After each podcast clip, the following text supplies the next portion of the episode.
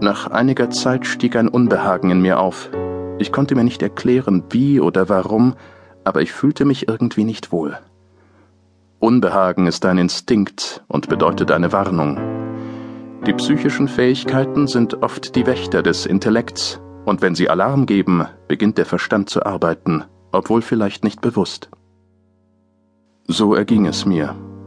Mir wurde langsam bewusst, wo ich mich befand und was mich umgab, und ich fragte mich, was ich tun sollte, wenn ich angegriffen würde. Und dann wurde mir plötzlich ohne jeden ersichtlichen Grund klar, dass ich in Gefahr war. Die Besonnenheit flüsterte, Bleib ruhig und lass dir nichts anmerken. Und ich blieb ruhig und ließ mir nichts anmerken, da ich wusste, dass mich vier listige Augen beobachteten. Vier Augen, wenn nicht mehr. Ich verlor einmal einen Ring, einen wunderschönen Diamantreif, der einst einer Königin gehört hatte und den mir ein Landpächter schenkte, der sich später die Kehle durchschnitt, weil ich ihn zurückwies.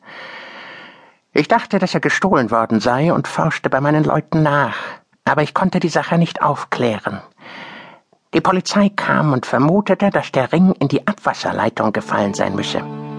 Wir stiegen hinunter, ich in meinen feinen Kleidern, weil ich ihnen den schönen Ring nicht anvertrauen wollte.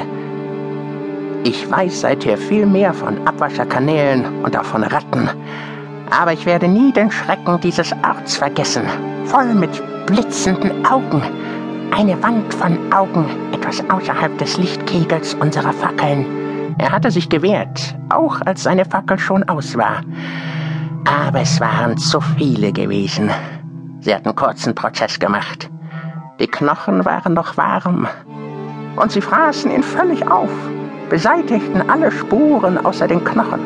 Und niemand wusste davon, denn man hat keinen Ton von ihm gehört.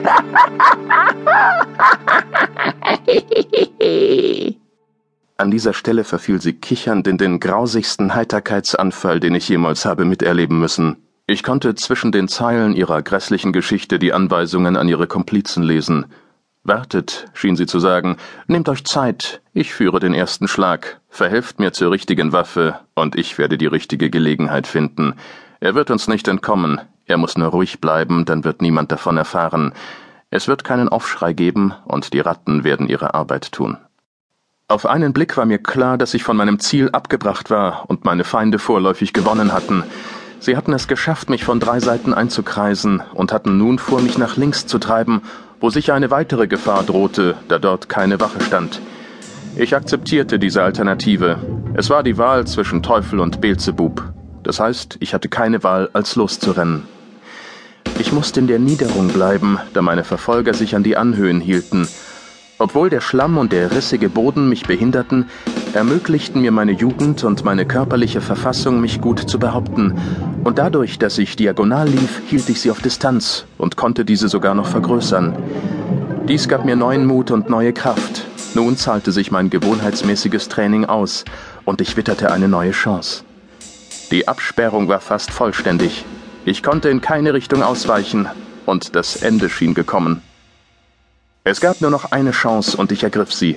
Ich stürzte über den Deich hinweg und entrann den Klauen meiner Feinde nur knapp, indem ich mich in den Fluss warf.